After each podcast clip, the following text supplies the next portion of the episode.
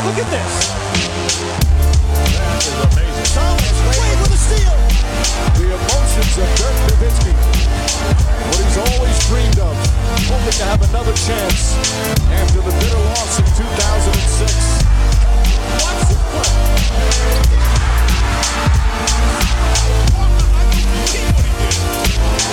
That is amazing. Hallo und willkommen zu Gutnext, dem deutschen Basketball-Podcast im Internet. Mein Name ist André Vogt und ich grüße euch zu einer neuen Folge unseres kleinen, aber feinen Basketball-Hörspiels. Heute mit dem zweiten Fragen-Podcast dieser Woche. Und heute ist Sonntag. Also für alle, die noch nicht äh, gehört haben, was ich da gestern gemacht habe, das war der erste Teil des Fragen-Podcasts. Da erkläre ich auch, was mit los war letzten zwei Wochen mit Covid etc. Ähm, aber da schon mal reinhören. Da waren auch viele gute Themen. Ähm, wer werden die MVPs der nächsten zehn Jahre? Gibt es noch den James Harden Trade vor der Trading Deadline von den Nets zu den 76ers für Ben Simmons? Das bespreche ich da. Ich bespreche den Trade äh, der Trailblazers und der Clippers. All das äh, war in Teil 1. Heute gibt es Teil 2 und das wird natürlich auch alles hier präsentiert von manscape.com. Und eine Sache, die mir heute Morgen siedend heiß einfiel, auch weil meine Frau das so nebenbei gedroppt hat. Es ist ja bald wieder Valentinstag. So, und ähm, tja, ähm, jetzt fragen sich vielleicht einige von euch, okay, was hat das denn jetzt wirklich zu, zu tun mit, ähm, mit, mit Manscaped, also mit einer Rasur untenrum oder sonst wo? Naja, vielleicht könnt ihr selber die Verbindung ziehen, äh, wofür das vorteilhaft wäre. Ähm, und wer weiß, ne? vielleicht kann man das ja auch als Mann mal droppen Richtung Valentinstag. Also was, Wäre doch ein schönes Geschenk für alle, haben alle was von. Ähm, gleichzeitig vielleicht für die leider ganz, ganz wenigen Frauen, die hier zuhören. Hm, vielleicht ist das eine Idee, wirklich ne, für den Mann in, in eurem Leben, um ihn da in eine Richtung zu drücken, wo ihr ihn vielleicht gerne sehen würdet. Wie auch immer, im Endeffekt ist es ja das Gleiche. Ihr kriegt einen supergeilen Rasierer, nicht nur für den Teambereich, sondern für überall, aber ne, super safe. Man kann sich wirklich äh, nur schneiden wenn man äh, ja, es extrem darauf anlegt, so würde ich zumindest äh, definieren wollen, ähm, das Ding, also der Lawnmower 4.0, eine Keramikklinge, wie gesagt, super safe, geiler Motor, Akku hält ewig. Was will man mehr? Vielleicht noch ne Deodorant für unten rum, ein Parfüm, äh, ein Ohr, Nasenhaartrimmer. Das gibt es alles bei manscape.com. Und auf alles, was ihr euch da kaufen wollt, ähm, gibt es auch 20% Rabatt und Free Shipping mit dem Code NEXT20, also N-E-X-X-T-2-0. Nur aufpassen mit dem, was ihr da kauft. Und es gibt diesen Peak Hygiene Plan, dieses Abo. Wenn ihr es aus Versehen gekauft habt, kann man es auch schnell wieder kündigen, so ist es nicht. Ähm, aber da halt genau drauf gucken. Vielleicht wollt ihr nur die einzelnen äh, Produkte. Die gibt es dann natürlich ganz normal. Viel Spaß damit. Also so viel Spaß man damit haben kann. Aber ist schon satisfying as fuck manchmal, einfach so zack rüber und alles ist weg. Aber egal. Kommen wir zur ersten Frage. Alex Loske möchte wissen, denkst du, die Playoffs werden normal stattfinden? Aktuell laufen ja richtige Zehn-Mannschaften von Teams auf, siehe Utah, Denver, äh, steht heute Nacht wahrscheinlich, schon drei, vier Nächte her. Wenn die Playoffs so stattfinden, wird das Ergebnis überhaupt repräsentativ sein?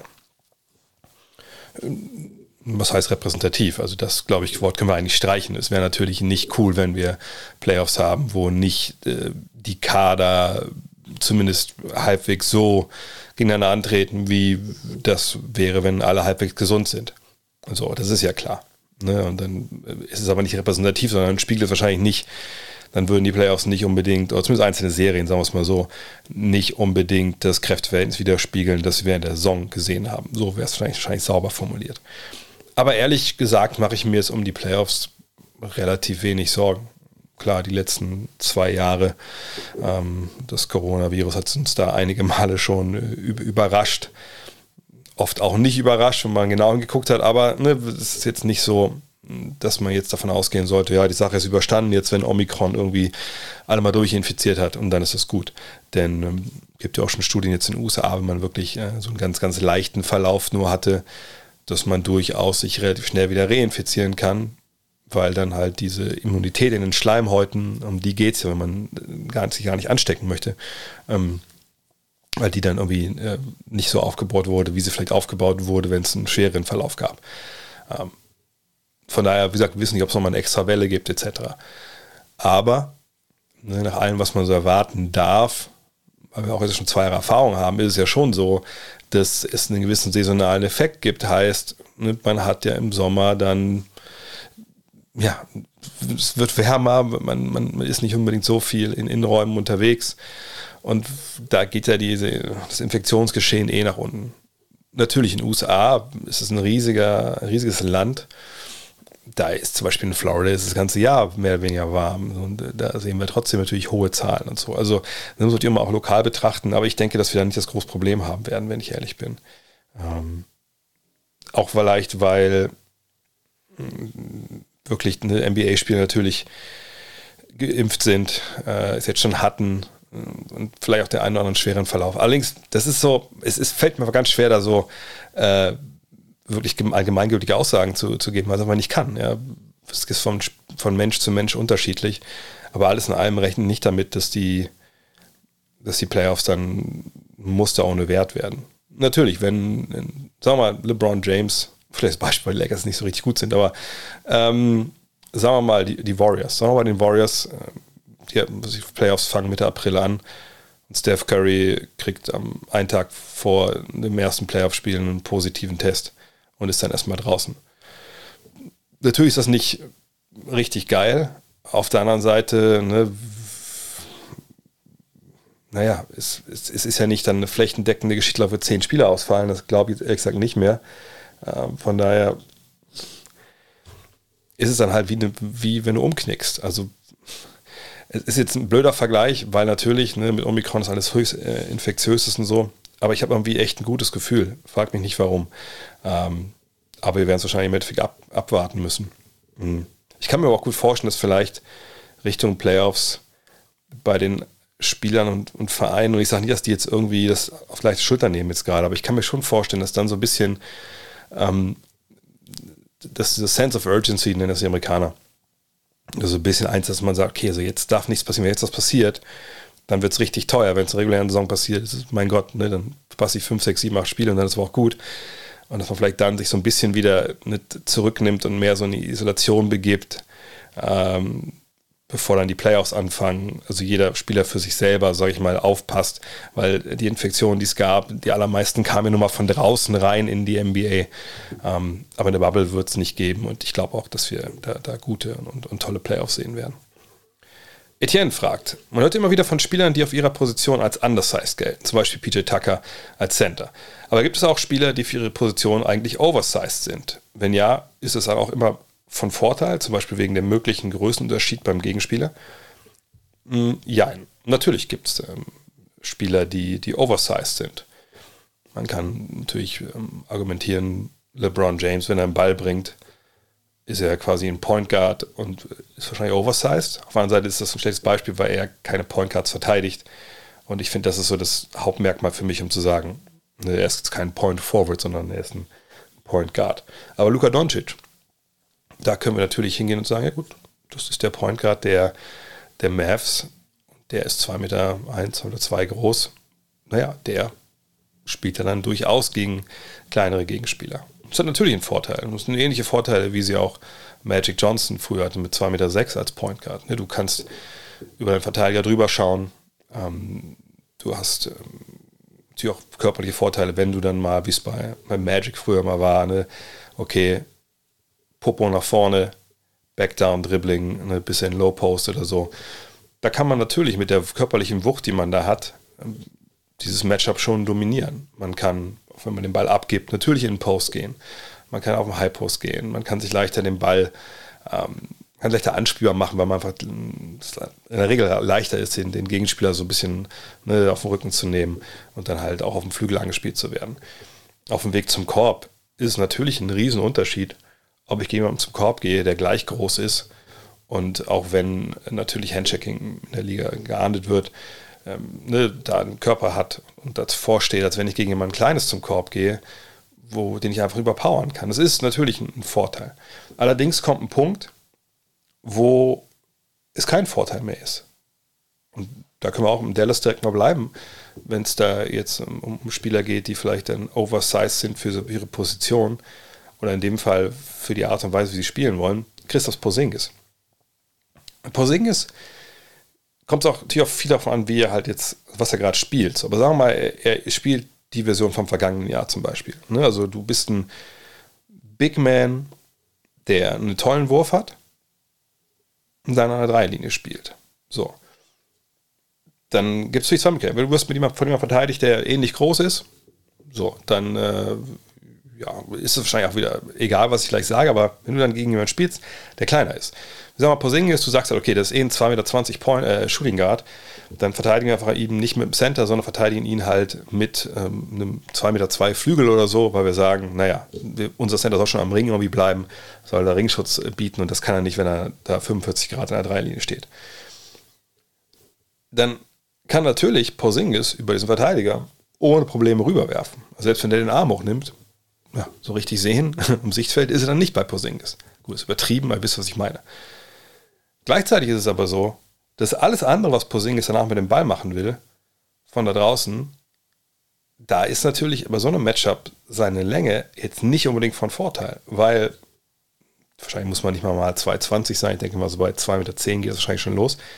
Und da 10 cm Vorteil hast, äh, bei einem Drive oder so, also ich sag mal so, mir fallen dann nicht so viele Jungs ein, wo ich denke, okay, das ist dann eigentlich ziemlich egal. Ähm, ne, die können auch vom Flügel dann jemanden schlagen, der vielleicht einen, einen halben Kopf kleiner ist, äh, aber ne, vielleicht relativ athletisch und gut gebaut, weil dieser Vorteil der Größe dann einfach äh, mehr als nur aufgehoben wird von den Nachteilen, die man so in der Schnelligkeit hat.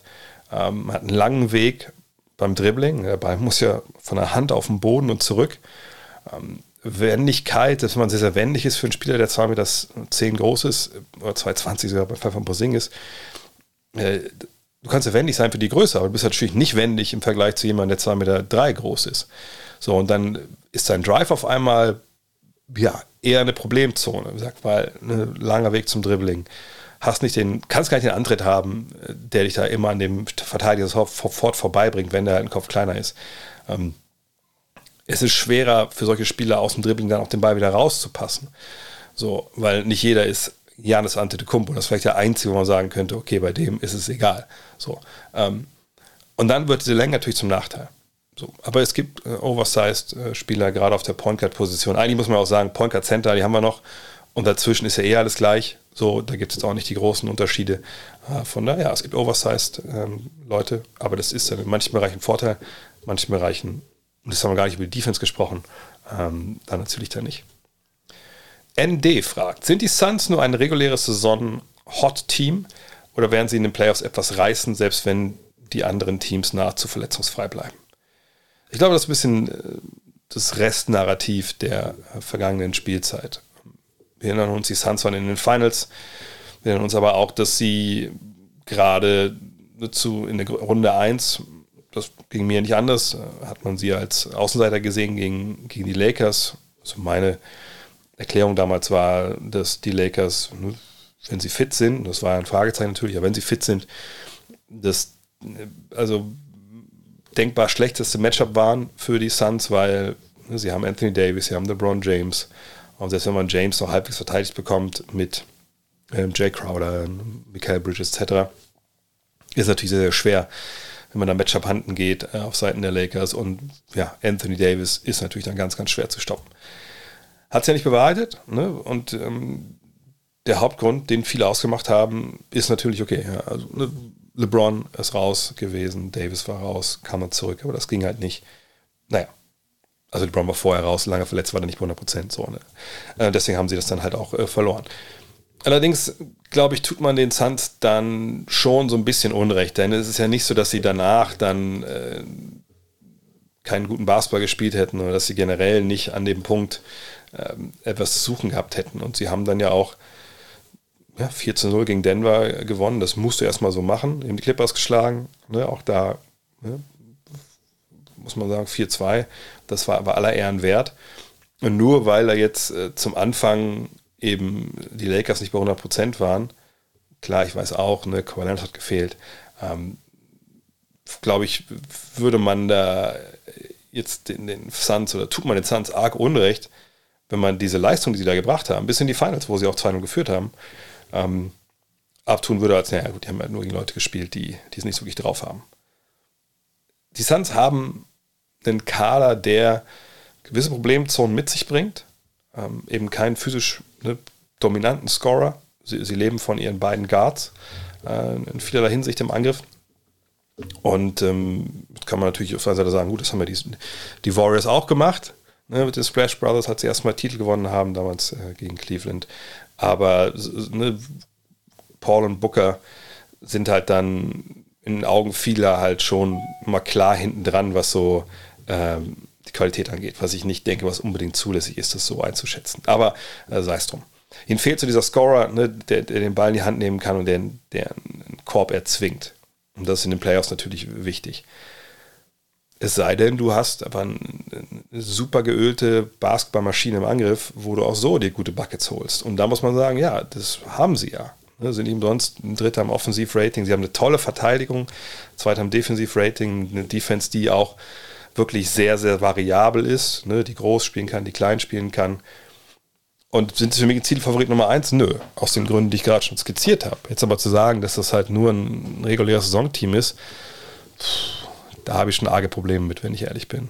Ähm, zumal mir ehrlich gesagt auch niemand einfällt, der eventuell, also der auch schon mal in den Finals war, das kommt dann nochmal on top und dann äh, einfach dieses Jahr bisher die Western Conference anführt und, und dass man jetzt sagen würde, das ist halt, also dass man sagt, Finals war schon, dann Nummer eins in der Conference sagen, das ist nur ein reguläres Saisonteam.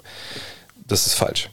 Bei den Bucks, ne, die ja auch zweimal im regulären Saison äh, Erster waren und vergangenes einen Titel geholt haben, hat man auch gesagt, das ist ein Team, was in den Playoffs nicht richtig gut funktioniert.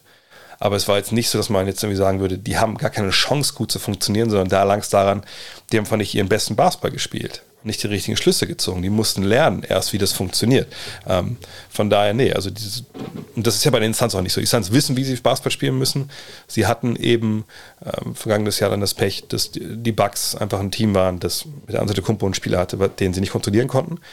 Aber das ist eine, eine Problematik im Kader, das ist keine Problematik irgendwie im, im Aufbau, Gesamtkonstrukt dieser Mannschaft, sondern es ist eine geile Truppe. Die werden dieses Jahr auch für meine Begriffe wahrscheinlich die erste Runde überstehen, vielleicht sogar die zweite, vielleicht auch die dritte Runde überstehen.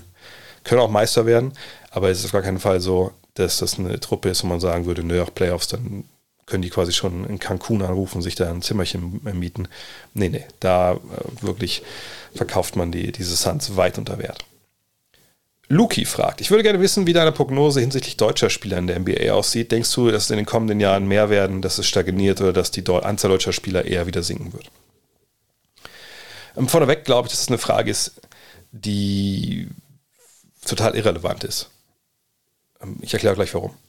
Ähm, wir sind ja in Deutschland jetzt nicht mehr an so einem Punkt, wo, das klingt jetzt arrogant, aber ich sage es trotzdem, wo man äh, nicht schlafen kann nachts, wenn, wenn ein Deutscher ähm, sich zur Draft angemeldet hat.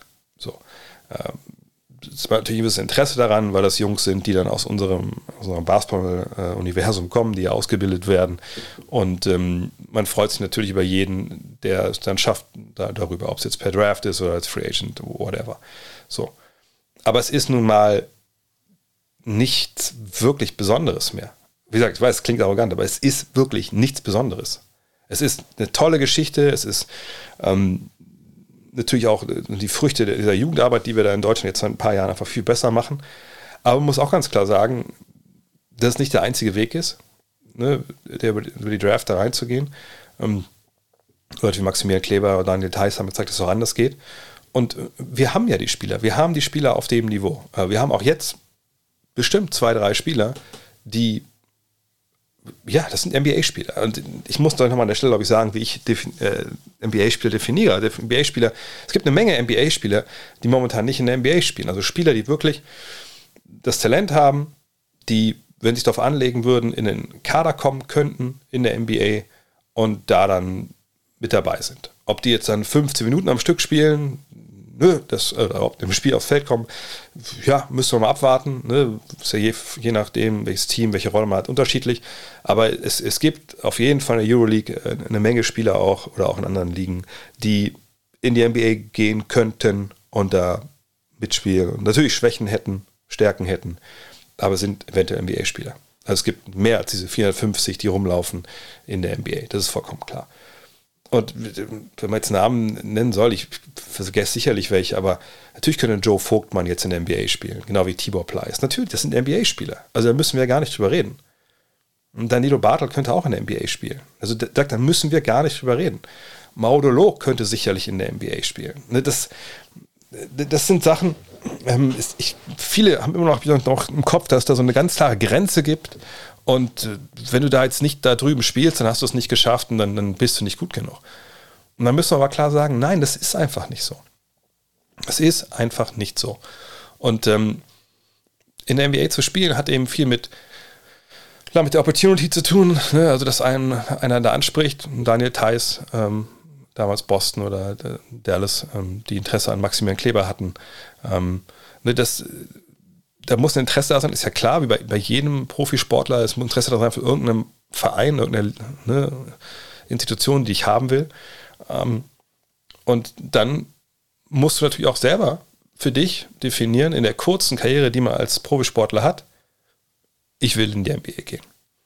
Ein krasses Beispiel, weil ich auch gerade darüber geschrieben habe fürs, äh, fürs God Next Magazine. Sergio Yui, ich kann den Namen auch sprechen, Yui, Yul, ne, von Real Madrid, der Point Guard, ey, über, über Jahre hat Daryl Morey, als er noch bei den Houston Rockets war, an dem rumgebaggert, dass er bitte kommen soll, weil die eine große Rolle für ihn haben. Die haben dem echt einen, einen hochdotierten Millionenvertrag angeboten. Und die sagten, ne, Houston, nichts gegen Houston, aber ich wohne ja in Madrid und irgendwie ist das ganz geil hier. So, und ist nie in die NBA gegangen. Und jetzt ist es auch schon zu spät. Äh, ich, ich glaube zum Beispiel heute, wenn du Tibor Pleiss sagen würdest, hey Tibor, komm, äh, komm zurück nach Houston, äh, komm zurück nach Utah. Ne, setz dich mal hinter Gobert auf die Bank. Ähm, ja, letztes Mal hat es nicht gut geklappt, aber so 10 Minuten pro Spiel kriegst du. Und kriegst du halt ja, Minimalvertrag. Bin ich mir relativ sicher, dass, dass Tibor äh, sagen würde, ja, also ganz ehrlich, ich habe eine tolle Karriere in Europa gerade, aber das in Deutschland irgendwie nur die allerwenigsten mitkriegen wollen. Ich, ich verdiene gutes Geld, ich, ich äh, bin in Istanbul, eine wahnsinnig interessante Stadt warum soll ich denn, wir haben Erfolg, warum soll ich denn bitte mich in Utah auf die Bank setzen? Das macht ja keinen Sinn, nur um sagen können, ich habe in der NBA gespielt. Oder halt äh, Joe Vogtmann, der, der in Moskau auch ne, bei einem Top-Team spielt, der sicherlich auch gut verdient. Warum sollte der dann sagen, ah, Miami Heat, ja, komm, ich, ich setze mich jetzt mal auf, auf die Bank und gucke mir das mal an. Natürlich, ich sage nicht, dass das nie passieren könnte, aber ne, es gibt ja für jeden einzelnen Spieler auch einen anderen Beweggrund, warum er diesen Schritt geht oder nicht. Und mir ist auch klar, diese Frage, die jetzt hier von Luki gestellt wurde, geht natürlich vor allem um junge Spieler. So. Also Spieler, die gedraftet werden und dann den Weg drüber schaffen. Und ja, da gibt es eine Menge Leute, die sind interessant. Ähm, entweder ne, Spieler, die jetzt noch zur Draft sich anmelden oder automatisch angemeldet werden ab einem gewissen Alter, ne? Ähm, oder eben schon angemeldet waren und jetzt immer noch Free Agents quasi sind. Mhm. Und da gibt es eine Menge interessante Jungs, die, denen ich durchaus zutraue, dann da diesen Sprung zu machen. Frage ist halt, ne, passt das in die eigene Karriereplanung? Gibt es drüben diese Begehrlichkeiten? Manchmal auch entwickelt sich auch der Spieler dann äh, entsprechend weiter. Ja, also ich, ich sage, ich bin, ich tue mir super schwer, dann Namen zu nennen, weil in Deutschland es ja dann ganz, ganz schnell soweit ist, wenn ein Spieler dann das da nicht schafft, dass man schreibt, der ist gescheitert. So. Was natürlich ein totaler Schwachsinn ist und, und wo, ich, wo ich jedem Kollegen äh, bei egal, Tageszeitung oder was ich oder Web online, wenn, wenn so eine, wenn das immer diesen negativen Anstrich bekriegt, würde ich echt am liebsten hingehen, aber einfach rechts und links watschen und oder einfach mal erklären, warum einfach so, so ein Wording schwachsinnig ist. So, ähm, aber nehmen wir mal ein paar Namen. Ähm, Olindi zum Beispiel aus, äh, aus Berlin, aus Berlin. Ne, der Luis ist für mich einer meiner liebsten Spieler äh, in, in, der BBL seit, seit Jahren mittlerweile. Äh, und ich, ich sehe da klar NBA-Potenzial.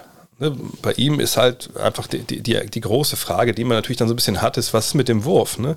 Kann er den so treffen, dass ne, in, NBA, in der NBA die Leute aufmerksam werden und sagen, ja Mann, ey, das, das ist einer für uns. Ne? Und ich habe es gerade mal aufgerufen, dieses Jahr trifft er in der Euroleague 39,5% seiner Dreier, bei nur 1,8 Versuchen pro Partie. Ja, ne, aber das ist ja auch erstmal auch okay.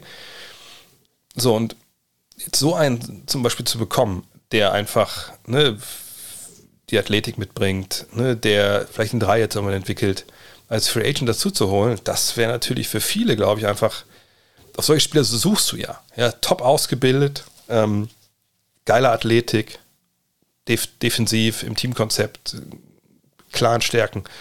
Und wenn so einer dann zeigt, ich kann auch den Dreier treffen, ich, ich kann offensiv in der Rolle funktionieren, dann werden die interessant. Maximilian Kleber, beste Beispiel. Daniel Theiss, so. Olindi ist jemand, den ich da ähm, ganz weit auf dem Zettel habe. Ähm, ich finde Philipp Herkenhoff ein, ein, ein super spannendes äh, Projekt. Luke van Sloten ist, ist ein super spannender Spieler. Sage, jetzt mehr will ich gar nicht, muss er dich raushauen. Und das sind jetzt auch nicht unbedingt die allerjüngsten noch, aber natürlich kommt da einiges nach. Und nochmal zurück zum Anfang. Ähm, wir sind ja in Deutschland, wie gesagt, nicht mehr an dem Punkt, so, oh Gott sei Dank, Peter Fese wurde gedraftet. Da, endlich sind wir mal wieder in den Medien in Deutschland mit, mit einem Basketballer und ah, jetzt, jetzt, jetzt, die, diese, dann gibt es jetzt kein Loch mehr nach Nowitzki und so. Das, das ist ja alles nicht mehr wahr. Sondern wir sind an einem Punkt, wo es die anderen Nationen, wo die anderen Nationen auch sind. Ne, wo die Türkei ist, wo äh, Frankreich ist, ne, Litauen, wo wir, wir, so viele Youngster ausbilden, Jahr für Jahr, dass es eigentlich unmöglich ist, dass man da gar keine NBA-Prospects irgendwann rauskommt. Wir werden immer wieder welche haben. Jetzt nicht jedes Jahr eins oder zwei, aber ich bin mir sicher, dass sich die Zahl der deutschen NBA ja, immer so um, um die zehn wahrscheinlich einpendeln wird, je nachdem, wie lang die Karrieren dann sind. Und das ist, äh, ist eine, eine tolle Entwicklung, aber geht sicherlich äh, auch noch mehr.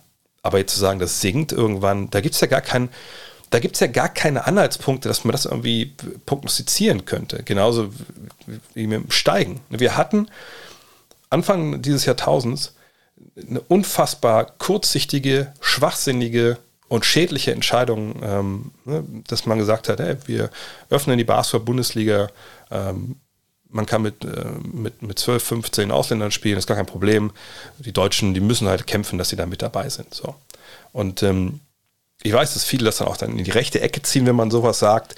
Den Leuten kann man aber wirklich nur sagen, dass sie vielleicht mal abends ein bisschen früher ins Bett gehen sollen und ein bisschen ausschlafen, dann vielleicht mal klare Gedanken fassen, weil ähm, ne, was damals passiert ist, ja wirklich, man, dass man die Perspektive genommen hat, jungen Leuten Perspektive genommen hat, ey, du kannst mit, mit Basketball, die Zeit, die du investierst, äh, du kannst äh, damit äh, ja, Geld verdienen, kannst einen Job damit haben. Und gleichzeitig hat man den äh, Teams, sage ich mal, ähm, in der Bundesliga, zweiten Liga, so die, den Anreiz genommen, zu sagen, ja, ihr wäre schon cool, wenn ihr Deutsche im Team habt, wenn ihr einheimische Spieler ähm, produziert, ausbildet. So. Weil warum? Ist ja viel billiger, wenn ich mir zwölf Amerikaner hinstelle. Und seit man das geändert hat, seit es die deutschen Quote gibt, seit es da auch ein, ein Verständnis, glaube ich, auch gibt in, in Basketball Deutschland, nein, wir müssen was tun, wir müssen die Leute selber ausbilden. Seitdem haben wir jetzt dieses, dieses Level, das wir haben. Und solange wir das Level halten und dann natürlich äh, so verbessern, wie halt man natürlich generell über die, über die Zeit solche Ausbildungen verbessert, wenn man einfach Sachen lernt, besser trainiert, etc. pp., werden wir dieses Level jetzt halten. Und dass es jetzt große Steigerung gibt oder einen Rückgang, erwarte ich überhaupt gar nicht so. Und das ist das Level, was wir jetzt haben. Und dann kann man hoffen auf vielleicht die eine oder andere goldene Generation. Wird auch ein paar dünnere Jahre geben. Aber dieses Level haben wir jetzt, Gott sei Dank. Und, und das, ist, das ist das Beste, was im deutschen Basketball in den letzten 50 Jahren passiert ist. Vielleicht außerhalb von, vom Dream Team und der EM 93. Maximilian Simon, ich hoffe, das spreche ich richtig aus, oder Maximilian Simon. Äh, die Raptors scheinen mit einem Buyout von Goran Dragic noch zu warten, um wirklich jede Alternative auszuloten. Ich halte einen Buyout am Ende für die wahrscheinlichste Lösung, aber denkst du, es gibt noch eine Möglichkeit, ihn zu traden? Die Möglichkeit wird sicherlich geben. Die Frage ist halt, was man da als Gegenwart, Gegenwert erwartet. Problematik ist aber bei ihm, dass er einen relativ gut dotierten Vertrag hat, was sind, glaube ich, 19 äh, Millionen, 18, irgendwie sowas, ähm, oder 13, irgendwie so um den Dreh. Ist auch relativ egal. Also es ist ein zweistelliger Millionenbetrag auf jeden Fall. Und naja, du musst ja, wenn du nicht mit jemandem tradest, der äh, unterm Salary Cap liegt und der einfach so aufnehmen kann, das muss ja halbwegs passen von den Verträgen, die rein und rausgehen. Und find mal ein Team, was sagt, okay, wir haben ja auch einen genau in der Price Range, den wir nicht mehr haben wollen, ähm, den ihr aber gut findet oder den ihr auch nicht gut findet, der Vertrag läuft aus und ihr kriegt jetzt noch einen Pick dazu oder sowas. Das ist, glaube ich, einfach nicht so leicht. Ähm, Zumal Dragic ja auch jetzt nicht, glaube ich, unbedingt bei jeder Truppe spielen würde und es ist nur ein Rental dann bis zum Sommer und dann ist er weg. Es sei denn, man weiß vorher, nee, der bleibt bei uns, der hat Bock untersch zu unterschreiben. Und momentan sehe ich da eigentlich nur zwei Teams. Das eine, das Team ist Miami. Da wohnt er momentan, da hält er sich fit. Da wird in der Tageszeitung geschrieben, dass es für ihn, also der Traum wäre, wieder bei den Heat anzuheuern. und vielleicht noch Dallas, einfach mit der Verbindung mit Luka Doncic etc. Und ich glaube, das weiß der Rest der Liga auch. Und deswegen würde ich einen Trade momentan einfach für ziemlich, ziemlich ähm, unwahrscheinlich halten. Aber, na klar, morgen, heute Nacht knickt irgendwo der, der Starter auf der 1 um bei irgendeiner Mannschaft mit Ambitionen und die denkt, ey, wir brauchen irgendwie jetzt einen Spieler, der das Ding auf, auf, am Laufen hält. Und ey, ist uns egal, was Dragisch nächstes Jahr macht, wir brauchen den jetzt. Dann traden die vielleicht für den. Aber so wie es momentan sich darstellt, sehe ich da ehrlich gesagt keinen Deal. Mhm. Marcel K. fragt, haben die Verletzungen von Alex Caruso und Lonzo Ball eventuell Auswirkungen auf die Trade-Aktivitäten der Bulls? Beispielsweise würde Kobe White, wie teilweise spekuliert ja derzeit, nicht zur Verfügung stehen. Naja, also irgendwer muss natürlich da Point Guard spielen. Ähm, das ist natürlich richtig. Auf der anderen Seite läuft es ja ganz gut. Ne, klar, haben wir jetzt zuletzt in den letzten drei, vier Wochen sich mal anguckt, ein paar Federn gelassen.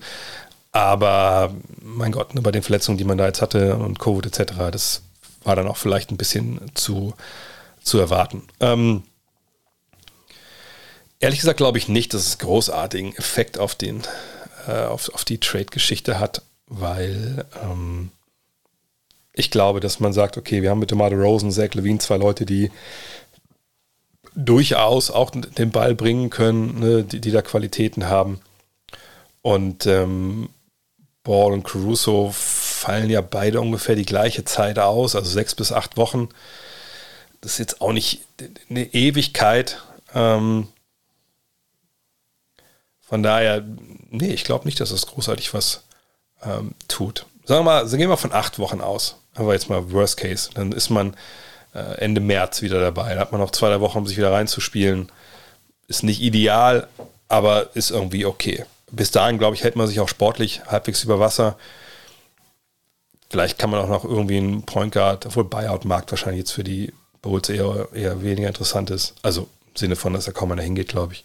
Aber ähm, nö, ich denke, wenn sie einen Trade machen, dann machen sie den nicht nur im Blick auf diese Saison, sondern auf, auf generell die mittelfristige Zukunft.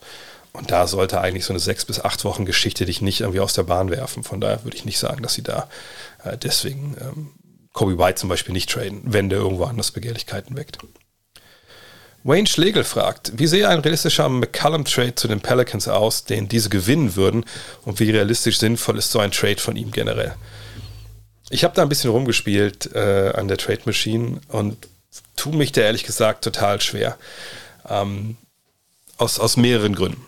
Also erstmal ist es so, einige werden vielleicht sagen, gut, aber die Pelicans, warum soll die jetzt einen Trade machen, wo sie McCallum holen? Ne, die wollen doch, äh, wahrscheinlich verkaufen die doch eher Spieler. Also nein, eigentlich sieht es eher so aus, als ob die ne, dazu kaufen wollen. Und wäre McCallum jemand, der da helfen würde? Ja, das ist eine gute Frage. Ähm, ich finde sein Spiel natürlich offensiv wahnsinnig gut. Ne, Combo Guard, cleverer Typ, aus der Mitteldistanz erfolgreich. Ich habe ein Herz für einen wie CJ McCallum. Cleverer Kollege auch. Ähm, auf der anderen Seite, naja, defensiv, da hat er natürlich schon seine Problemchen. Das wissen wir ja, also, wenn ihr in Jahre, den letzten Jahren Playoffs geschaut habt und da auch die, die Portland Trailblazers, dann, naja, dann verrate ich, glaube ich, da kein Geheimnis. Spoiler Alert. Äh, trotzdem, da das nicht gut funktioniert mit dem in den Playoffs, wenn er, wenn er verteidigt so. Und ähm, gerade wenn er in einem Leichtbau äh, Backcourt spielt, vielleicht einen anderen Guard, der relativ klein ist. Und da kommen wir jetzt zu Devonta Graham. Und das ist ja momentan der Point Guard der mittelfristigen Zukunft. Oder ein Kyra Lewis, ne, der dahinter spielt. Und die sind beide sehr klein. Ne, die sind beide was? 1,85, 1,88. McCollum ist was 1,93, okay, aber ne, das ist nicht groß für 1 und 2. Und das ist defensiv da müssen wir, glaube ich, ganz klar sagen, ziemliches Desaster. Von daher würde ich wahrscheinlich eher von so einem Trade ab, äh, Abstand nehmen wollen, auch wenn ich schon sehe, wie er offensiv da funktionieren kann in der perfekten Welt, wo Zion Williamson Point Zion ist, wo Jonas Valanciunas seinen Dreier trifft, wo Brandon Ingram zur Arbeit gehen kann. Ne, das, ja. Aber defensiv, Junge, Junge. Nee, das wäre, also da könnte man argumentieren, egal wie sie diesen Trade durchziehen, den Trade verlieren sie dann. Aber einfach nur mal, um es zu skizzieren, wie das funktionieren könnte. Also sagen wir, geht halt äh, zu den Pelicans und das 31 Millionen Dollar knapp, die rübergehen. Und was gibt man jetzt ab? in Sachen Trailblazers, ohne dass man selber diesen Deal verliert. So, da gibt es wirklich nicht viele Möglichkeiten. Thomas Schatoranski wird dabei sein, auslaufender Vertrag. Da würde man sicherlich ausgehen, ob ich nochmal den weiterschicken aus Trailblazers Sicht, aber da können wir gleich drüber sprechen. Und danach wird es schon schwierig. Ist dann jemand wie, wie Kyra Lewis dabei, vielleicht so als ähm, Guard dann aus der zweiten Reihe oder Nickel Alexander Walker, der ein größerer Guard ist? Sagen wir mal, Nickel Alexander Walker ist dabei, einfach weil das für die, obwohl, naja, ein Deal sollen ja die, die Pelicans gewinnen. Ja, was muss er dabei? Also Nickel Alexander Walker ist dabei. So, naja, und dann ist man schon an dem Punkt, wahrscheinlich muss es dann noch Josh Hart sein. Ich weiß das ist ja auch schon reicht. Ich probiere es mal aus jetzt hier in der Trade Machine live nebenbei. Das würde funktionieren. CJ McCallum für Nickel Alexander Walker, Josh Hart und Thomas Statoranski. Ähm, aber wie gesagt, macht das im Endeffekt die, die Pelicans besser? Ich würde ehrlich gesagt sagen, nein. Also ich sehe momentan keine, auch generell, auch bevor ich nicht Zion Williamson gesehen habe, nicht weiß, ob der bleiben will oder nicht, glaube ich, mache ich hier keinen großartigen Trade. Auf der anderen Seite David Griffin momentan, äh, der General Manager dort, vielleicht auch ein bisschen dazu zwang und denkt, ey, ich muss irgendwie gucken, dass wir hier äh, Vollgas geben. Aber ich denke nicht, dass das die unbedingt besser macht. Philipp fragt, macht es Sinn für Dallas, Leute wie Dwight Powell, ähm, Dorian Finney-Smith und Tim Hardaway zu halten? Meiner Meinung nach, bis auf Dodo, also Dorian Finney-Smith, überbezahlte Leute, sollte man den Umbruch wagen und Risiko eingehen oder warten. Luca ist jung, aber ich glaube noch drei solche Jahre, wo man scheinbar stagniert, hat er keinen Bock drauf. Ich beantworte die Frage relativ schnell. Ähm, na, also wenn wir mal auf den auf die Situation Dallas Mavericks gucken, dann sehen wir bei Tim Hardaway ist der Zug natürlich abgefahren mit, sollte man die halten. Dem hat man einen großen Vertrag gegeben in der Offseason. Der ist da. Also da gäbe es jetzt wirklich nur die Option, äh, den zu traden. Ist, glaube ich, nicht so leicht. Ne? Mein Vertrag wird immer weniger nach der Saison, aber der ist bis 2025 eigentlich da. Also ne, das, da stellt sich die Frage, ob man den jetzt hält oder nicht. Dwight Powell hat nächstes Jahr noch Vertrag. Da könnte man dann überlegen, verlängert man den, verlängert man den nicht aus heutiger Sicht würde ich sagen, wahrscheinlich eher nein. Um, Dorian Finney-Smith spielt momentan für 4 Millionen Dollar. Also da gibt es wahrscheinlich wenig bessere Verträge in der NBA. Ähm, den wird man halten, denke ich auf jeden Fall mit, mit seinen Bird-Rechten. Ähm, und da muss man halt sehen, wie teuer der halt wird. Einen Umbruch warten oder Risiko, das ist einfach eine Frage, die sich nicht stellt, wenn wir ganz ehrlich sind. Ähm, Paul und, und Kleber gehen nächstes Jahr in ihr, ihr letztes Jahr. Ähm, ich, wenn ich die Wahl zwischen den beiden, würde ich mich für Kleber entscheiden, den verlängern, weil ich denke, dass der bessere Verteidiger ist, der vielseitigere Spieler. Und sagt, ich bei Paul eh meine Zweifel, ob er dem Team so weiterhilft. Ähm, Hardaway ist da. Ähm, den kann man natürlich traden, aber also für was? Also Umbruch, was heißt denn Umbruch überhaupt in dem Fall? Also für andere Spieler, gut, aber der wird kaum die bessere Spieler bringen, als, als Hardaway selber jetzt äh, ist. Und dann bleibt ja sonst nicht mehr viel. Also Bullock hat noch zwei Jahre Vertrag nach dem Jahr, Doncic hat Vertrag, Porzingis hat Vertrag noch ein Jahr nächstes Jahr, danach er eine Spieleroption. Und sonst hast du da Leute wie Boban, wie Trey Burke, wie Sterling Brown, ähm, Josh Green, ähm, Frank Nilikina, Moses Brown, die sind alle noch ein, ein Jahr gebunden. Jalen Brunson wird Free Agent und Dorian Finney-Smith. Das sind die beiden großen Personalien, die wirst du beide halten. Und eine, eine Chance zum Umbruch sehe ich da überhaupt gar nicht. Ähm, eventuell, was man natürlich machen kann oder versuchen kann nächste Saison, ist ne, vielleicht den einen oder anderen auslaufenden Vertrag zu veräußern. Aber das sind jetzt auch nicht Spieler, die anderswo, glaube ich, großartig äh, begehrt sind. Von daher, also ich, ich, ich sehe da nicht die, diese Chance für den Umbruch. Was ich sehe, wäre eventuell natürlich gucken, dass man besser passende Spieler bekommt. Aber ich glaube, das Narrativ, dass es für die Mavericks nicht gut läuft, weil irgendwie äh, die, die Mavs Luka Doncic kein gutes Team hinstellen. Also das ist ein Narrativ, das gehört auf die, die Müllhalde der Geschichte. Das Narrativ sollte viel eher sein dieses Jahr ähm, oder generell momentan in Dallas, dass Luka Doncic ne, keine gute Saison spielt, dass er nicht fit in die Saison kam, dass es jetzt besser wird glaube ich. Das, das kann man, denke ich, schon so sagen. Ich rufe mal kurz nebenbei seine Split-Statistiken auf. Ähm, naja, okay. Selbst das, also immer die Punkte momentan im Februar, aber das sind zwei Spiele nur. Nee, das sollen wir uns mal überlegen. zum Beispiel die Dreierquote. Einfach nur mal jetzt, um dieses Narrativ äh, zu entkräften. Ah, guck mal, Luca spielt einfach wahnsinnig geil, der Rest hält den zurück.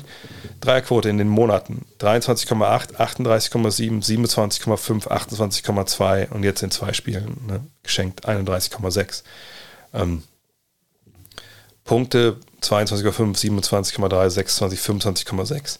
Ähm, ne, also das, er, er, spielt keine gute Saison. Er, er, er war öfter mal aus dem Lineup draußen, körperlichen Problemen.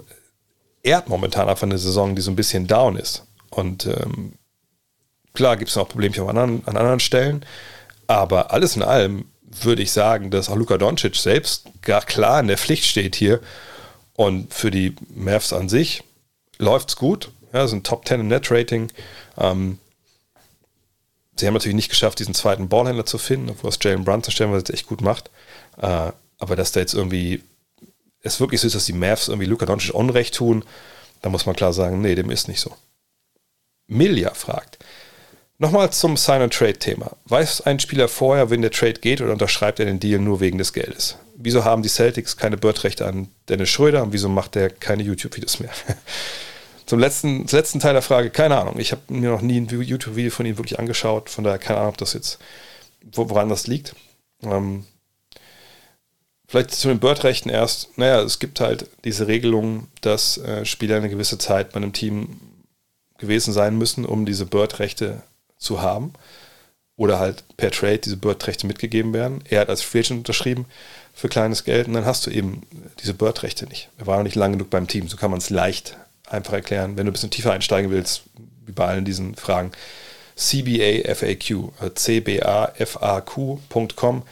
Das hat Larry Kuhn der ist auch Dozent, ähm, das mal erklärt, das äh, ganze FAQ, äh, das ganze CBA, also diesen Tarifvertrag, der alles regelt in der NBA. Ähm, da kann man da tief mit einsteigen, steigen, aber das, da muss man ein bisschen Zeit mitbringen. Von daher, also verkürzt gesagt, ja, also er war noch nicht lang genug da. Das sind ganz klare Liga-Regeln, die halt dann auch nicht, wo es keine Ausnahmen in dem Fall gibt. Was Sign and Trade angeht, ja, natürlich weiß der Spieler, wo er hinkommt. Da schreibt er nicht blind irgendwie bei seiner Mannschaft, äh, bei der er eigentlich nicht, nicht bleiben will, sondern Sign and Trade, so wie man es versteht. Es gibt natürlich die Möglichkeit, ich unterschreibe irgendwo und dann werde ich getradet. Kurze Zeit später. Also wenn das Moratorium abgelaufen ist. Zum Beispiel bei Blake Griffin. Unterschreibt für fünf Jahre, waren es glaube ich bei den Clippers. Und dann wird er, was waren es, drei, vier Monate später nach Detroit getradet. Sowas kann natürlich passieren. Ne, aber dass es kein Sign and Trade ist. Sign and Trade heißt Free Agent, ähm, Wen haben wir nächstes Jahr als Free Agent? Ähm, äh, fällt mir kein, kein Name ein. Sagen wir Bradley Beal. Der wird, glaube ich, Free Agent, ne? Ähm, ne, wir James Harden, weil das gerade das Thema auch gestern war. So, James Harden ähm, sagt, ey, ich äh, will nicht mehr hier in, in ähm, Brooklyn spielen. Ich, ich steige aus meinem Vertrag aus. Eine letzte Jahroption nehme ich nicht. Ich äh, möchte woanders hin. Und es haben jetzt eben nur, was ich, die Knicks, die Pelicans, ich, ich nenne einfach drei Namen von Teams, wo er vielleicht dann nicht so gerne hin möchte. Knicks, Pelicans und Kings haben nur Cap Space. So. Und kein hat Cap Space. Dann sagt natürlich der, der, der Club, naja, gut, willst nicht bei uns spielen, aber so wirklich einen Vertrag nehmen kann dich jetzt ja irgendwie auch keiner.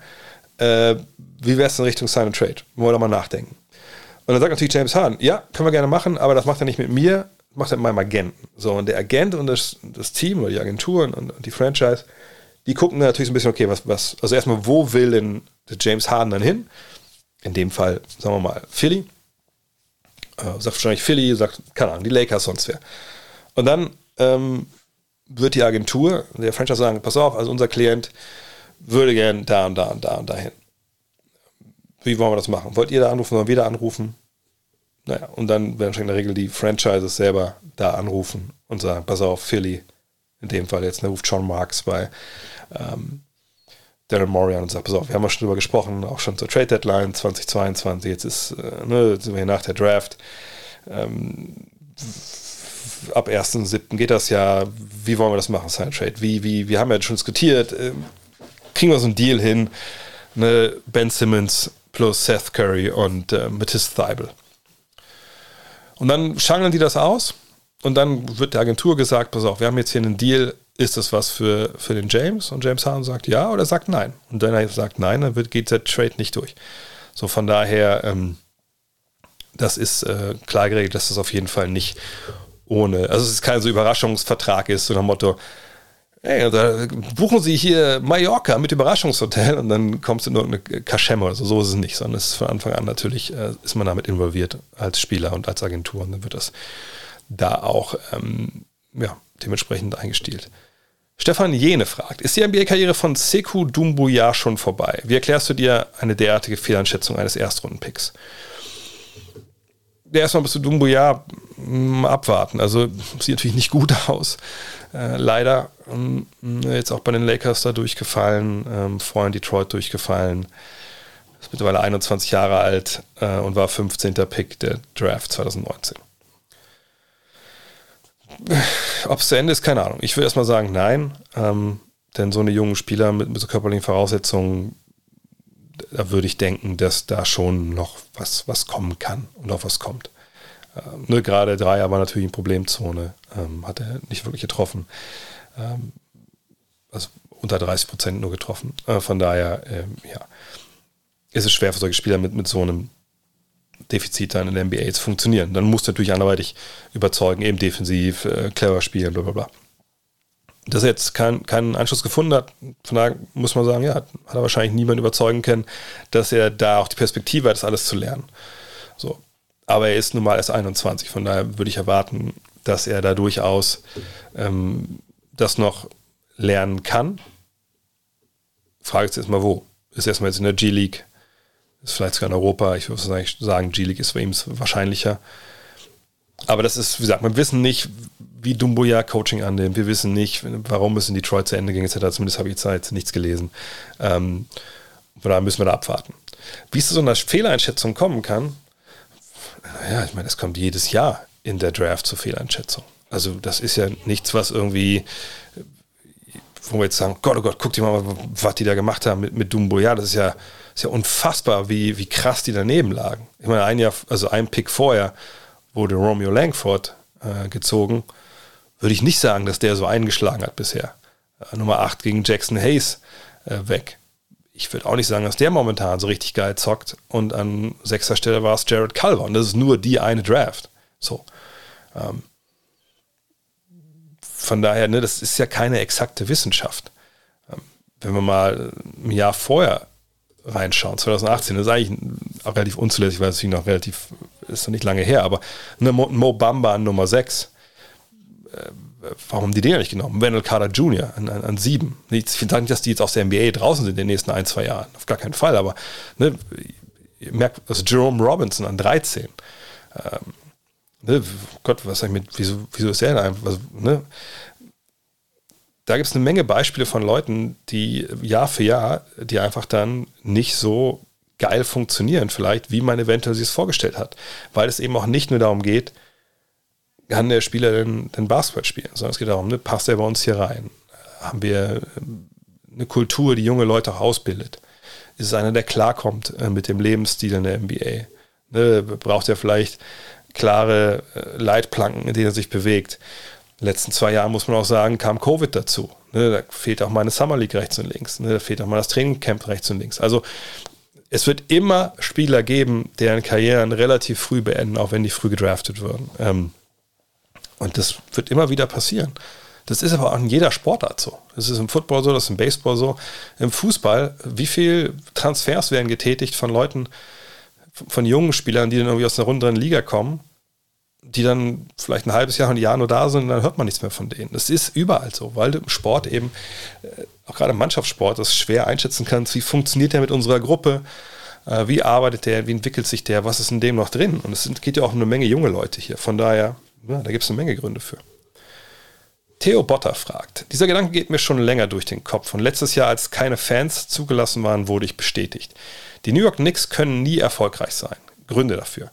Die gegnerischen Teams kommen immer sehr motiviert in den Garten, was die Heimspiele schwerer macht als für andere Teams. Für die jüngeren Spieler ist der Druck in New York City im, im Garten zu hoch. Die Leader, Julius Randle, in Klammern, dürfen sich keine schlechte Phase erlauben. Die Fans in New York haben unrealistische Erwartungen, welche sowieso nie erfüllt werden können. Zu guter Letzt, James Dolan ist immer noch da. Was denkst du dazu? Ja, also James Dolan können wir sagen, klar, das ist weiterhin natürlich der, der Chef hat es natürlich jetzt in zwei Jahren, anderthalb Jahren jetzt unter ähm, Leon Rose als Manager und, und Tom Thibodeau eigentlich quasi nicht gezeigt. Zumindest habe ich nichts mitbekommen. Was von Vorteil ist, aber so richtig vergessen, dass der dabei ist, tut man wahrscheinlich nicht. Also jemand wie LeBron wird wahrscheinlich dann nicht anheuern. Ist jetzt auch ein Typ, zu spät in seinem Alter, aber ähm, da, das belegt man sich schon gut, ob man da hingeht oder nicht. Mhm. Zu den anderen Punkten. Kommen Teams denn wirklich noch komplett durchmotiviert in den, in den Madison Square Garden? Klar, es ist geil, da zu spielen, weil es aber eine ikonische Halle ist. Aber jetzt mal ganz ehrlich, also wenn du da hinfährst und du fährst jetzt nicht unbedingt zu einer Mannschaft, die, wo es mega abgeht, also vergangenes Jahr die Nix so, da muss man, glaube ich, sagen, dass das dann, wenn du zehnmal schon da warst in deiner Karriere oder sechs, sieben Mal da warst, dann ist es auch jetzt nicht mehr so ein Ding, wo du denkst, alter krass, endlich Mendes Körgan heute aber 10% mehr. Das ist einfach, glaube ich, nicht so.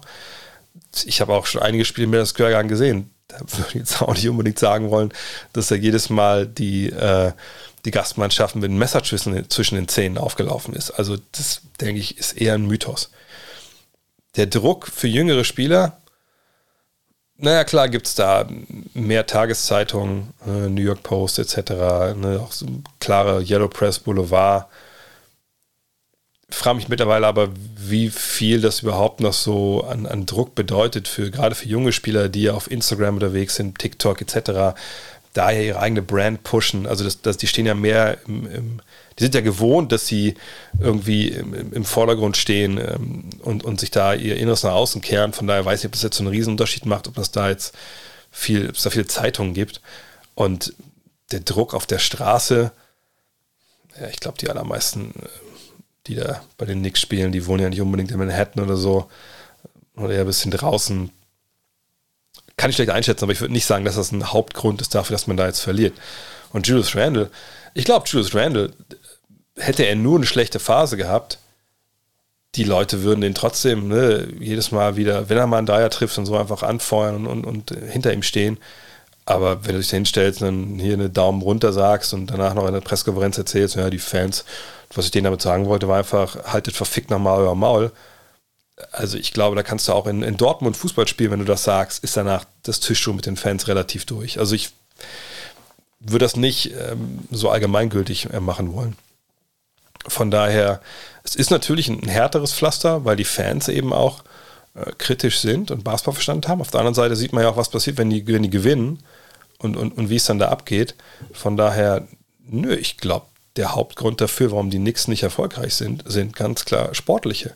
Sie haben in den letzten ja, 20 Jahren katastrophale Entscheidungen getroffen, richtige Scheißentscheidungen.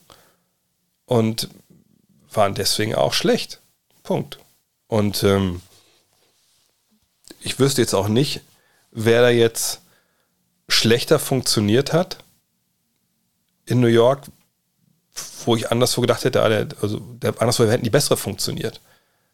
Fällt mir ehrlich gesagt nicht so wirklich viel ein. Von daher, nee, das würde ich nicht unterschreiben. Ich denke, sie haben einfach sportliche Scheißführung gehabt und einen, einen Scheißbesitzer. Und das ist dann, glaube ich, der Hauptgrund. Tony Horn fragt, unter der Annahme des dass Verletzungen keine signifikante Rolle spielen werden. Und welche Spieler würdest du heute eher ein Team aufbauen? Den Prime T-Mac, der 32 Punkte pro Spiel aufgelegt hat, ähm, oder 1995, 96 Penny Hardaway, 21 Punkte, 6 Assists. Beide wären mit heutiger Pace und dem Officiating wandelnde Albträume für jede Defense. Immer schwer, wie gesagt, weil wir nicht wissen, wie diese Spieler sich halt unter heutigen Bedingungen entwickelt hätten. Ne? Gerade beim Wurf ist das ja eine Frage ähm, bei, bei, bei Penny Hardaway. Ich glaube, ich würde mich aber für, für Tracy McGrady entscheiden, weil ich denke, dass McGrady, auch wenn er nicht der Point Guard natürlich war, ähm, jemand ist, der einfach dann doch nochmal breiter aufgestellt war, was so die, ähm, die Skills anging. Eine Hardaways Wurf, ne, wie gesagt, war jetzt nicht einer, wo man sagen würde, ja, ach gut, komm, der, der war, der braucht dann nur so ein bisschen, bisschen Pflege, dann, dann trifft er schon, sondern das war halt schon wirklich, er war halt schon wirklich so diese Art Point Guard, eine werfen muss ich nicht. Ne? Und ähm, von daher, nee, ich glaube McGrady, der war offensiv, Auch wenn er jetzt nie ein Knockdown-Shooter war, natürlich, aber der war, äh, der konnte aus dem Dribbling auch mal hochgehen zum Wurf. Ne? Das ist einfach für mich ein Spieler, der, der, der runder ist. Und das Interessante ist, wenn man sich die Karriere von, von, äh, von, von Penny Hardaway anschaut, da sieht man auch bei ihm dann so, dass er relativ früh auch dann nicht mehr so viele Assists aufgelegt hat. Ja, 95, 96 waren es noch sieben, ähm, aber auch mit relativ viel Spielzeit. Und ich glaube, den großen Vorteil, den er da eventuell äh, hätte haben können, hat er ehrlich gesagt gar nicht so sehr. Ne? Also das ist schon ungefähr auf, auf einem Level mit dem, was, was T-Mac dann gebracht hat. Und T-Mac war der bessere Scorer, war der wuchtigere Spieler. Äh, athletisch, glaube ich, nehmen sie sich nicht viel. Von daher, ich würde mich für, für T-Mac entscheiden. Wenn doch alle fit sind und vielleicht eventuell T-Mac auch ein bisschen bessere Arbeitseinstellung hat. Mm, Benjamin Silbermann fragt, wie laufen die Arbeiten fürs Gut Next Magazin? Seid ihr gut auf Kurs und gibt es schon ein exaktes Datum für die erste Ausgabe? Ich bin schon ein bisschen hyped. Ich habe gestern noch drüber gesprochen, ähm, dass von, von Jan jetzt das, äh, die Goat-Diskussion kam. Heute kam nochmal die Greatest Moments rein von, äh, von Basti Germann. Äh, von Len Werle kam ja Len Bias Artikel und ein Interview mit Keith Gatlin dazu, den haben wir ja mit ähm, Len Bias in Maryland gespielt, dann auch der Nacht dabei war, als Bias halt stirbt. Ähm, das wird alles gemacht jetzt gerade und dann haben wir schon ganz gutes, ganz gute Übersicht, glaube ich, darüber, wie das Heft äh, sich dann gestaltet, weil was beim ersten Mal jetzt echt schwierig ist, ist mir zu sehen, sagt, wie lang werden denn die Geschichten, wie lang sollen die auch sein? Ähm, ähm, wie komponieren wir das Heft? Das ist ja eine ganz andere Geschichte mit 176 Seiten. Ähm, und eigentlich eher so ein Ansatz, wir wollen das eher wie ein Buch machen, äh, als wenn man sagt, okay, wir haben jetzt hier einen vier Einseiter und da haben wir hier zwei Zweiseiter und das, das ist ja alles nicht mehr. Also diese, diese Standards, die wir bei Five hatten, haben wir einfach gar nicht. Von daher wird es am Ende, glaube ich, richtig frickelig werden, um das um alles zusammen zu kleistern, sage ich mal. Aber wir sind gut. Äh, immer klar, wenn ich dann die Grafik immer spreche oder die Schlussredaktion, dann heißt es immer, wir sind voll hinten dran, wir brauchen, muss schneller gehen. Aber das äh, höre ich seit 20 Jahren. Von daher, ich, ich habe das immer im Blick natürlich auch, aber nee, ich glaube, wir werden bis äh, Ende Februar das Ding fertig machen. Wenn es ein, zwei, drei Tage mehr dauert, mein Gott, dann ist es halt so. Äh, und dann nochmal, also dann Druck dauert, glaube ich, so Druck bis bei euch im Briefkasten dauert so zwei Wochen. Von daher, ja, Mitte März ist nach wie vor, 15. März würde ich sagen, nach wie vor das Ziel, was ich habe.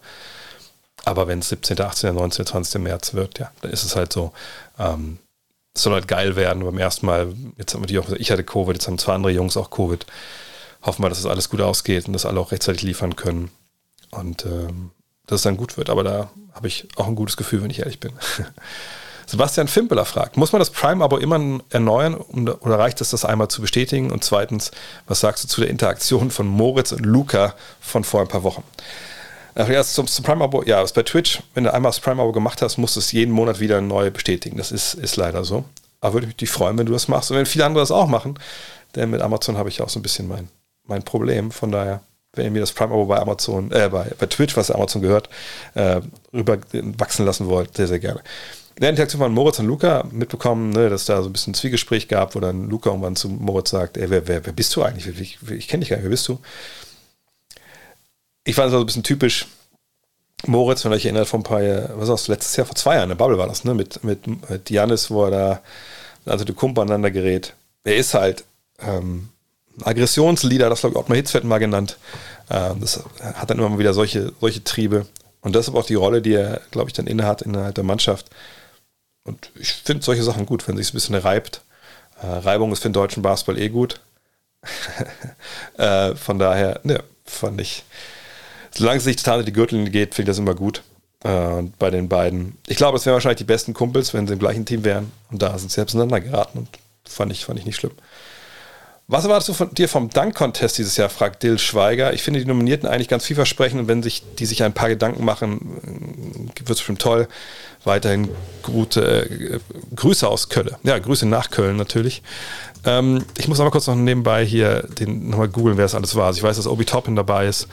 Ähm, genau, Obi Toppin, Jalen Green, äh, Juan Toscano Anderson und Cole Anthony. Ja, ich muss ehrlich sagen, als ich das erste Mal gesehen habe, ich habe ja vor ein paar, ähm, ein paar Wochen habe ich ja, vor zwei Wochen glaube ich, habe ich dann mal meine Top 5 dann genannt. Äh, von denen ist jetzt keiner dabei, aber das war auch eh so eine, so eine Fake äh, Dream Top 5. Ich bin gespannt. Ähm, ich habe jedes Jahr Hoffnung, so ist es nicht. Ich freue mich jedes Jahr total drauf. Ähm, dieses Jahr werde ich mir das auch alles schön von zu Hause anschauen. Ähm, und äh, ja, aber so richtig überzeugt davon, dass es jetzt mega geil wird, ich weiß nicht. Ähm, ich bin echt gespannt. Auf der anderen Seite habe ich immer hohe Erwartungen, und denke ich mir so, so richtig, so richtig geile, meine, Juan Cascano Anderson hat ja diesen einen Dank gehabt vor ein paar Wochen, der natürlich wahnsinnig gut war, aber das ist jetzt für mich alles nicht. Ähm, Zach Levine ist alles nicht, Aaron Gordon ist alles nicht. Ähm, wo ich denke, da, da kann ich nicht schlafen, wenn ich das nicht gesehen habe. Also ich bin gespannt. Ich bin echt gespannt. Ich bin ein bisschen enttäuscht, aber hey, vielleicht ist das auch der richtige, der richtige Punkt, dass man da reingeht mit gewisser, äh, mit niedrigen äh, Erwartungen. Tobi F. fragt, ich brauche mal zwei NFL-Fragen. Oh, Freust du dich über die beiden Super Bowl-Teams und was sagst du zum Karriereende von Tom Brady? Seit er fast ein Jahrgang. Äh, ja, fast. Er ist ein bisschen jünger. Egal. Ähm, ja, Tom Brady. Ich meine, wie gesagt, das, was ich immer sage, wenn es um, um, Sportler geht, die in Rente gehen. Jeder Sportler soll so lange Profisport treiben, wie er denkt, dass er ihm das Spaß macht ähm, und kein Gesundheitsrisiko ist und, und Leute ihm dafür Geld bezahlen wollen. So, und das war bei Tom Brady ja durchaus der Fall vergangenes Jahr noch gewonnen, dieses Jahr natürlich jetzt dann gescheitert. Ähm, ist wahrscheinlich der beste Super Bowl, äh, der beste Super Bowl, der beste äh, Footballspieler aller Zeiten, der beste Quarterback aller Zeiten. Wahnsinnige Karriere, ähm, sicherlich auch ein ziemliches Vorbild in vielen Belangen. Ähm, ja, kann man echt froh sein, dass man zu der Zeit am Leben war, um, um den halt spielen zu sehen. Also das glaube ich, ähm, also die Schublade so weit oben im Regal müssen wir, glaube ich, aufmachen. Dass jetzt LA gegen äh, Cincinnati spielt, sicherlich eine Überraschung, glaube ich, hätten viele, glaube ich, nicht gedacht. Ich bin echt gespannt. Äh, ich finde äh, den Quarterback von Cincinnati Burrow eigentlich auch echt ein witziger Typ. Hat ja auch mit LSU schon gewonnen. Bin gespannt. Ich, das Problem ist jetzt, ich wäre gerade in LA, da ist ja der Super Bowl echt ein bisschen kacke, dass, dass ich das jetzt ein bisschen mitnehmen kann, so ein bisschen das Feeling da die Woche vorher, aber so ist es halt. Ähm, ob ich es live gucken werde, weiß ich ehrlich gesagt noch gar nicht. Ähm, muss ich mal schauen. Aber auf jeden Fall, ja, Super Bowl ist immer, immer, immer ein Event und ich bin gespannt. Und tut, glaube ich, auch der, der NFL gut, wenn jetzt mal auch mal andere Leute gewinnen als, als Tom Brady. Christian Ort mit der letzten Frage für heute. Das ist eine ewig lange Frage, von daher werde ich es ein bisschen abkürzen, glaube ich. Er fragt, was sagst du zur Preiserhöhung deines Partners The Zone? Für das Angebot ist es der Preis meines Erachtens gerechtfertigt, aber man kann es ja eigentlich als normal berufstätiger Mensch mit Familie und Sozialleben gar nicht nutzen. Ich hatte das Abo eigentlich von Beginn an, nur wegen NBA und NFL, bla bla bla. Ähm, da ich aber aus Zeitmangel und eben maximal zwei Spielwoche geschaut habe, habe ich das aber bereits gekündigt. Preis, Leistung hat dafür meine Sehgewohnheit nicht mehr gepasst. Der Sohn hat für Sommer neue Modelle angemeldet, äh, angekündigt. Weißt du da mehr? Wie gesagt, die Frage ist noch ein bisschen länger, aber ich wollte es abkürzen. Ähm, erstmal vorneweg, ich, das kam raus, das habe ich mitgekriegt. Das war eine Woche, wo es mir nicht wirklich nicht gut ging mit Covid, äh, weil hier viele mich persönlich angeschrieben haben und äh, habe allen das geschrieben, was ich euch auch sage. Ich kann das äh, nicht beurteilen, warum die Preise da jetzt äh, in dem Maße erhöht wurden, weil ich glaube, gar keinen Einblick habe äh, in, ins Innenleben von The Zone oder von Perform, was ja die Firma hinter The Zone ist, weil ich äh, ja kein Partner, wie es in der Frage hier steht, äh, bin von The Zone, sondern ich bin freier Basketball-Kommentator auf dem Expertenplatz und werde viermal im Monat von The Zone gebucht. Ich habe natürlich auch Kontakt mit äh, den Leuten hinter den Kulissen, ein bisschen redaktionell ein paar Sachen äh, ne, anzuschieben, wann immer das sich anbietet. Aber ich bin ja überhaupt nicht involviert in irgendwelche Entscheidungen, die über das hinausgehen, was wir da während der Basketballübertragung machen. Und das ist auch gut so. Ich meine, meine Industriekaufmann-Karriere bei, bei Volkswagen, die war nicht so lang und sicherlich war ich in dem Bereich auch nicht sehr talentiert. Und äh, ich würde mir null zutrauen, irgendwie äh, Preis an, an, das zu heften, was, was der Sohn da gerade macht, um dann noch zu sagen, okay, das ist realistisch oder nicht oder was weiß ich und das ist das Richtige. Weil, nur mal vielleicht jetzt aus eigener Erfahrung gesprochen, allein bei uns zu schauen, wie teuer soll eigentlich gerade Next Magazine werden, das war so ein Akt, das irgendwie zu entscheiden, wie, wie teuer das denn wird. ne, weil es ja nicht nur ein reines Aufrechnen von irgendwelchen Kosten ist, sondern ich weiß nicht, wie oft ich dann in, in irgendwelchen Bahnhofsbuchhandlungen ausgestiegen, äh, reingegangen bin, als ich, als ich umsteigen musste irgendwo und Zeit hatte in, in, in Bahnhof in Deutschland letzten Wochen und Monate und da geguckt habe, okay, wo gibt es irgendwo ein Heft, das aussieht wie unseres? Gibt es Bücher, die so aussehen? Wie teuer sind die eigentlich? Ich weiß irgendwo bin ich, da, ich weiß nicht, ob es in Nürnberg war, dann musste ich an die Manga-Abteilung und da sahen dann, gab es ein paar Hefte, die waren so ähnlich von der, von der Aufmachung her, also vom Papier und, und, und, und, und, und Umschlag und so. Aber das war ein Riesenakt und da geht es wirklich um ein traditionelles äh, Produkt, Buch, Magazin, Zeitschrift. Ne? Das ist ja was ganz anderes als ein Streamingdienst. Von daher, ich, ich kann noch nicht mal anfangen zu verstehen, was da alles hintersteckt und, und was alles in so eine Preiskalkulation mit eingeht. Ähm, und von, von daher kann ich dir ehrlich gesagt äh, nichts zu sagen, außer dass ich verstehen kann, dass viele natürlich denken, okay, also ne, ich, ich bin Gelegenheitszuschauer, das werden die allermeisten sein, denke ich mal. Äh, und ich glaube, das lohnt sich für mich nicht, das kann ich natürlich vollkommen nachvollziehen. Gleichzeitig wird es sicherlich auch viele geben, die alles mögliche querschauen, ähm, die auch denken, ja gut, dann muss ich halt nicht immer noch hier noch einen Account, da noch einen Account machen, habe ich alles drin. Und wenn dann mal ein geiles UFC-Event kommt, dann gucke ich mir das an und dann, wenn ein geiles Bundesliga-Fußballspiel gucke ich mir das an und aber vor allem bin ich für Basketball hier. Wie gesagt, ich, ich habe da keinen Einblick auf, wie die Sehgewohnheiten etc. sind. Deswegen weiß ich auch nicht, was da für Abo-Modelle kommen können. Ähm, ich bin da total überfragt, wenn ich ehrlich bin. Und ich bin genauso gespannt wie ihr, was da die Zukunft bringt. Ähm, von daher, ja, kann ich dir ehrlich gesagt nicht wirklich viel zu sagen. Was ich sagen kann, ist, dass heute Nacht, ich habe 0 Uhr, kommentiere Hawks gegen Mavs. Das kann ich sagen, das ist außer der, das wurde was gewechselt. Von daher, ne, weil ich ja nicht in LA bin, mache ich das heute Nacht. Äh, vielleicht hören wir uns da wieder. Ansonsten der Hinweis, wenn ihr noch die letzten Restposten von Ausgabe 1 des Magazins von Gut Next vorbestellen wollt, es geht auf gutnextmag.de. Wenn ihr unterstützen wollt, äh, direkt gutnext.de oder patreon.com slash gutnext, äh, slash Vogt. Und ja, wünsche noch einen tollen äh, Sonntag. Ich bereite mich jetzt vor auf das Spiel heute Nacht. Hoffe, da hören wir uns vielleicht. Ansonsten geht es vor ganz normal weiter mit der Rapid Reaction, mit natürlich nochmal äh, eine Geschichte rund um die Trading Deadline. Ich denke, wir auch live streamen, wenn Trading Deadline ist. Die ist ja dann auch schon in wenigen Tagen am 10., ne, am Donnerstag, da wird auf jeden Fall äh, dann äh, live gestreamt werden. Und weil immer irgendwas passiert, springen natürlich auch live rein. Von daher, ich hoffe, da sehen wir uns dann vielleicht auch bei twitch.com slash André Vogt. In diesem Sinne, euch noch ein tolles Wochenende. Ich hoffe, wir hören uns heute Nacht. Bis zum nächsten Mal. Euer André.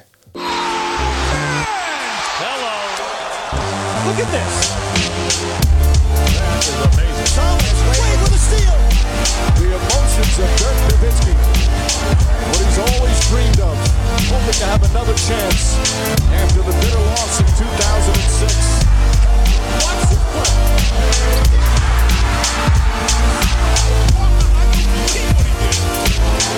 That is amazing.